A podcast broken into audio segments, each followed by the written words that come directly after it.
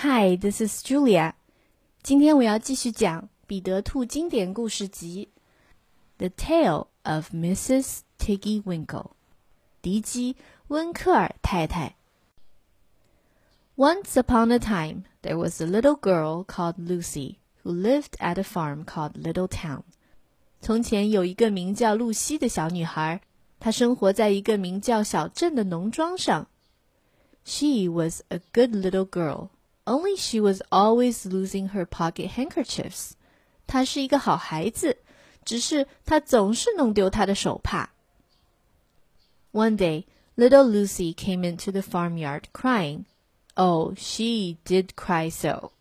有一天，小露西走进农庄的院子里，哭起来。哦，她哭得好伤心。I've lost my pocket handkin, three handkins and a penny.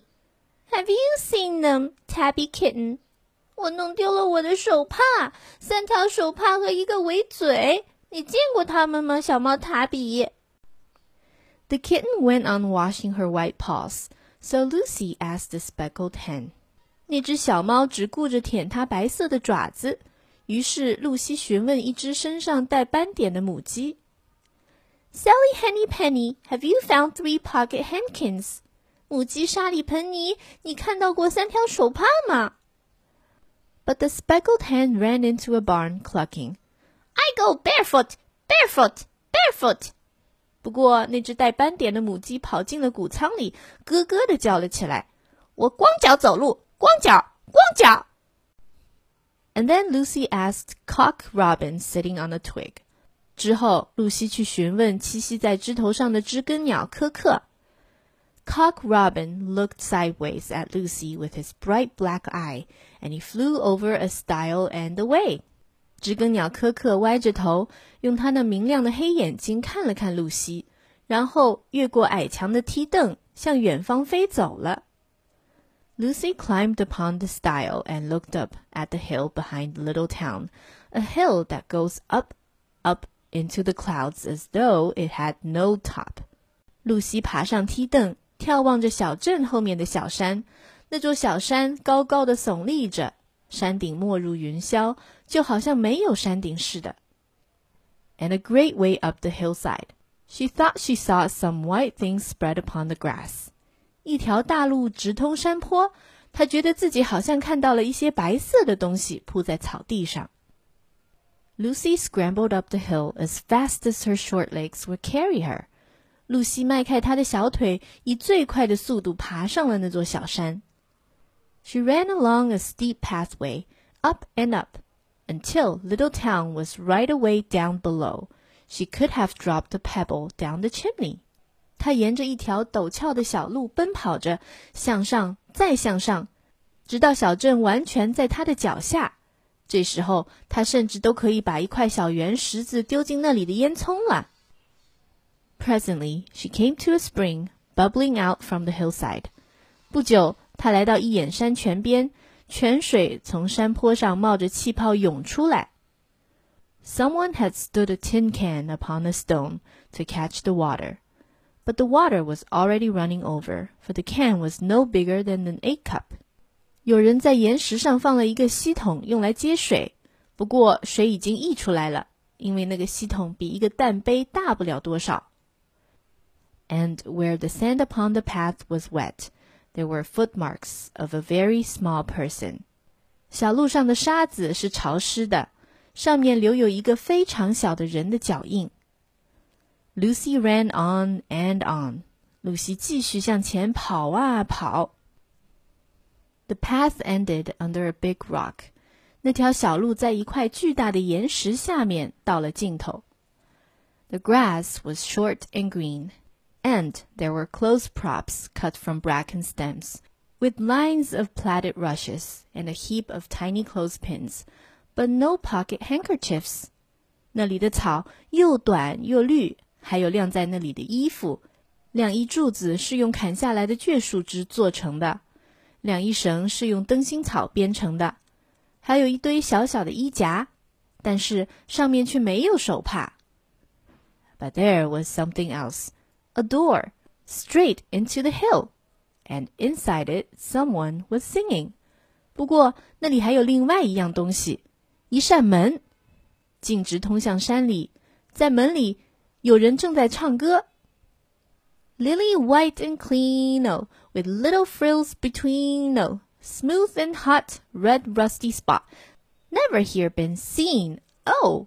像百合一样洁白干净哦， 小小的荷叶边夹在中间哦，红热烫斗烫过后光滑又炙热，这里从来没被人看见过哦。Lucy knocked once, twice, and interrupted the song. 露西敲了敲门，一次，两次，敲门声打断了歌声。A little frightened voice called out, "Who, who's that?" 一个受惊的声音微弱的问了一声：“是是哪位呀？” Lucy opened the door, and what do you think there was inside the hill? 露西推开门，你们猜在山洞里有什么？A nice clean kitchen with a flat door and wooden beams, just like any other farm kitchen. 一间精致干净的厨房，铺着石头的地面， 还有木质结构的房梁，就像其他的农庄厨房一样。Only the ceiling was so low that Lucy's head nearly touched it, and the pots and pans were small, and so was everything there. 只是这里的天花板非常低，露西的脑袋几乎能碰到它。锅碗瓢盆都非常小巧。其他每样东西都是如此。There was a nice hot singy smell, and at the table, with an iron in her hand, stood a very stout short person staring anxiously at Lucy. 屋里有一种好闻的烧焦的味道。一个非常结实矮小的妇人坐在桌子面前，手里握着熨斗，正神色不安地注视着露西。Her print gown was tucked up and she was wearing a large apron over her striped petticoat. 她的印花长袍卷了起来， 一条很大的围裙罩在她的条纹裙子上。Her little black nose went sniffle, sniffle, sniffle, and her eyes went twinkle, twinkle. And underneath her cap, where Lucy had yellow curls, that little person had prickles. 她的小黑鼻子嗅呀嗅呀，眼睛眨呀眨的。露西的帽子下面是黄黄的卷发， 而这个小人的帽子下面却都是刺。Who are you? said Lucy. Have you seen my pocket handkins? 你是谁？露西问。你看到我的手帕了吗？The little person made a bob curtsy. Oh yes, if you please, him. 那个小人行了一个屈膝礼。哦，是的，如果你不见怪。my name is Mrs. Tiggy Winkle. 我是低基温克尔太太。Oh, yes, if you please, em. I'm an excellent clear starcher. 哦，是的，如果你不见怪，我是一位优秀的匠衣工人。And she took something out of a clothes basket and spread it on the ironing blanket. 说着，她从一个洗衣篮里拿出了一件东西，将它铺在熨衣毯上。What's that thing? said Lucy. That's not my pocket handkin. 那是什么？露西问。那不是我的手帕吧？Oh no, if you please, um, that's a little scarlet waistcoat belonging to Cock Robin. 哦不，如果你不见怪，那是知更鸟科克的小红马甲。And she ironed it and folded it and put it on one side. 她把马甲熨好，折叠起来，然后放在一边。 then she took something else off a clothes horse. 之后，她又从晾衣架上取下另外一件东西。That isn't my penny," said Lucy. 那不是我的围嘴吧？露西问。Oh no, if you please, um, that's a damask tablecloth belonging to Jenny Wren. Look how it's stained with currant wine. It's very bad to wash," said Mrs. Tiggy Winkle. 哦不，如果你不见怪，那是焦疗珍妮的缎子桌布。看葡萄酒把它染得多脏，清洗它可是很费劲儿的。迪基温科尔太太说。Mrs. Tiggy Winkle's nose went sniffle, sniffle, sniffle, and her eyes went twinkle twinkle. And she fetched another hot iron from the fire. 迪基温克尔太太的鼻子不停地嗅啊嗅啊，她的眼睛一直眨呀眨的。然后她从火上取来另一只熨斗。There's one of my pocket handkins, cried Lucy. And there's my penny. 这是我的手帕，露西叫喊起来。这是我的围嘴。Mrs. Tiggy Winkle ironed it and goffered it and shook out the frills. 迪基温克尔太太熨着围嘴，把它熨出皱来，然后又把皱边抖开。 Oh, that is lovely," said Lucy. 哦，这太可爱了，露西说。And what are those long yellow things with fingers like gloves? 那些长长的黄色的，像手套一样带有手指的是什么东西？Oh, that's a pair of stockings belonging to Sally Henny Penny.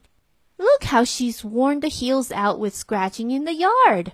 哦，那是母鸡莎莉·彭尼的一双长袜。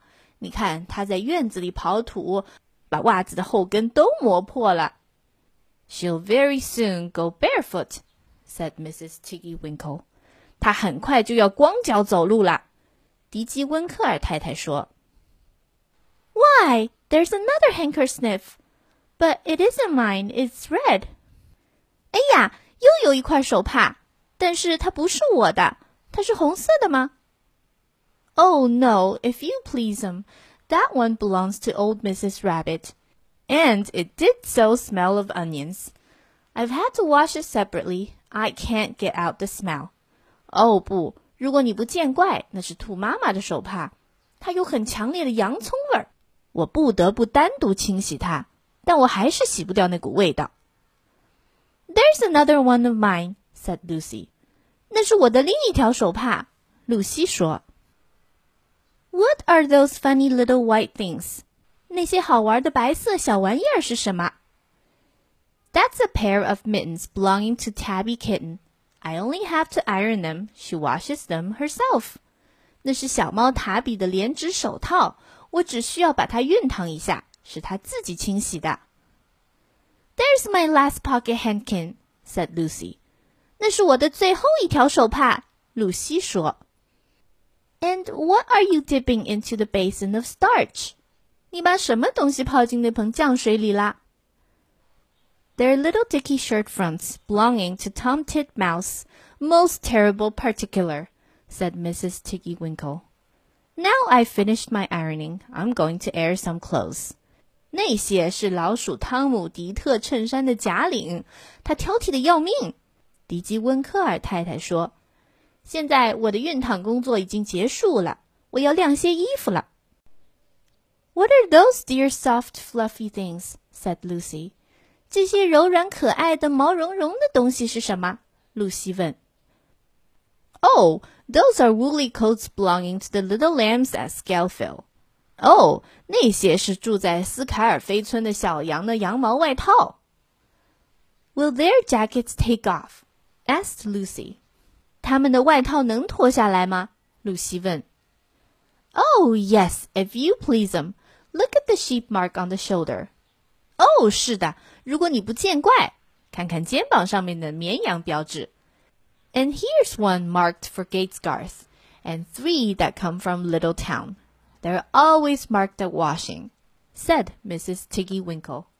这个标志是属于盖茨加斯村的， 那三个标志是属于小镇的，他们总是在清洗的时候做上标志。迪基温克尔太太说。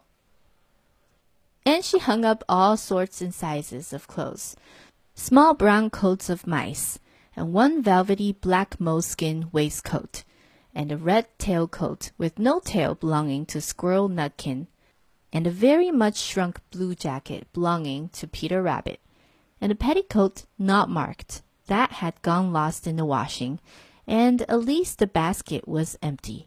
于是迪基温克尔太太把各式各样、大小不一的衣服晾了起来：几件老鼠们的棕色小外套，一件黑鼹鼠的天鹅绒般柔软的马甲，一件松鼠纳特金的红色无尾燕尾服，一件小兔彼得的缩水很多的蓝色夹克，还有一条裙子，上面没有标志，标志在清洗的时候洗掉了。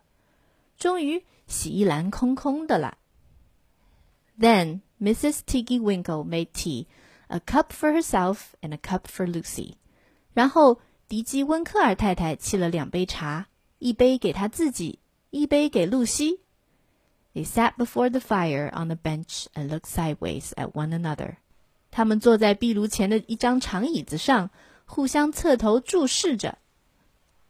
Mrs. Tiggy Winkle's hand holding the teacup was very, very brown and very, very wrinkly with the soap suds, and all through her gown and her cap. There were hairpins sticking wrong end out, so that Lucy didn't like to sit too near her.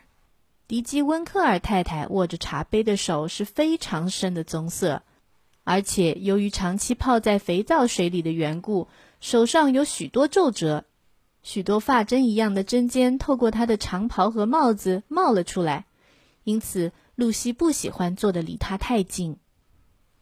When they had finished tea, they tied up the clothes in bundles, and Lucy's pocket handkerchiefs were folded up inside her clean penny and fastened with a silver safety pin. 当他们喝完茶以后，他们把衣服打成一个个小包裹。 露西的手帕已经折叠好，放进她干净的围嘴里，用一根银质的别针别好了。And then they made up the fire with turf, and came out and locked the door, and hid the key under the door sill.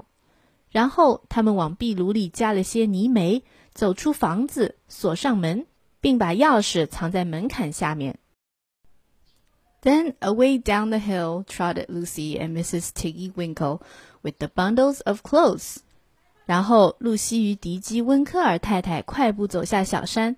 迪基温科尔太太手里拿着大包小包的衣服。All the way down the path, little animals came out of the fern to meet them. The very first that they met were Peter Rabbit and Benjamin Bunny. 沿着那条小径一路走下去，小动物们纷纷从蕨草丛中跑出来迎接他们。 他们最先遇到的是小兔彼得和本杰明·邦尼。And she gave them their nice clean clothes, and all the little animals and birds were so very much obliged to dear Mrs. Tiggy Winkle. 她把干净漂亮的衣服递给他们，所有的小动物与小鸟们都对亲爱的迪基温克尔太太表示了感谢。So that at the bottom of the hill, where they came to the stile, there was nothing left to carry except Lucy's one little bundle. 最后，他们走到了山脚下那个矮墙的梯凳前，除了露西的小包裹以外，其他的包裹都送出去了。Lucy scrambled up the stile with the bundle in her hand, and then she turned to say good night and to thank the washerwoman. 露西手中拿着小包裹爬上了梯凳，然后她转过身来想说再见。 并想对这位洗衣妇人表示感谢。But what a very odd thing! Mrs. Tiggy Winkle had not waited either for thanks or for the washing bill. 不过奇怪的事情发生了，迪基温克尔太太既没有等着露西对她表达谢意，也没有向露西收洗衣账单。She was running, running, running up the hill. And where was her white frill cap? And her shawl? And her gown? and her petticoat。迪基温克尔太太跑呀跑呀，跑上了小山。她那白色的花边帽子哪儿去了？她的披肩哪儿去了？还有她的长袍和她的裙子哪儿去了？And how small she had grown, and how brown and covered with prickles。她变得非常小，身体的棕色非常的深，身上长满了刺。Why? Mrs. Tiggy Winkle was nothing but a hedgehog. 哎呀，迪基温克尔太太原来是一只刺猬。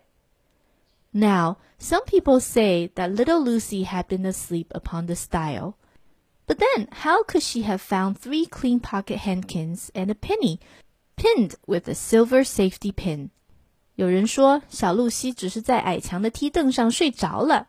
不过，他怎么会找到三条干净的手帕和一个围嘴呢？并且上面还别着银质的别针。And besides, I have seen that door into the back of the hill called Cat Bells, and besides, I am very well acquainted with dear Mrs. Tiggy Winkle. 此外，我曾亲眼看到过那扇通往小山后面被称为猫林的门， 并且我与亲爱的迪基温克尔太太还相当熟络呢。The end. Thank you for listening. 谢谢大家的收听。如果你想要听到更多的故事，你可以关注我的微信公众号“开开的一家”。I'll see you next time. Bye.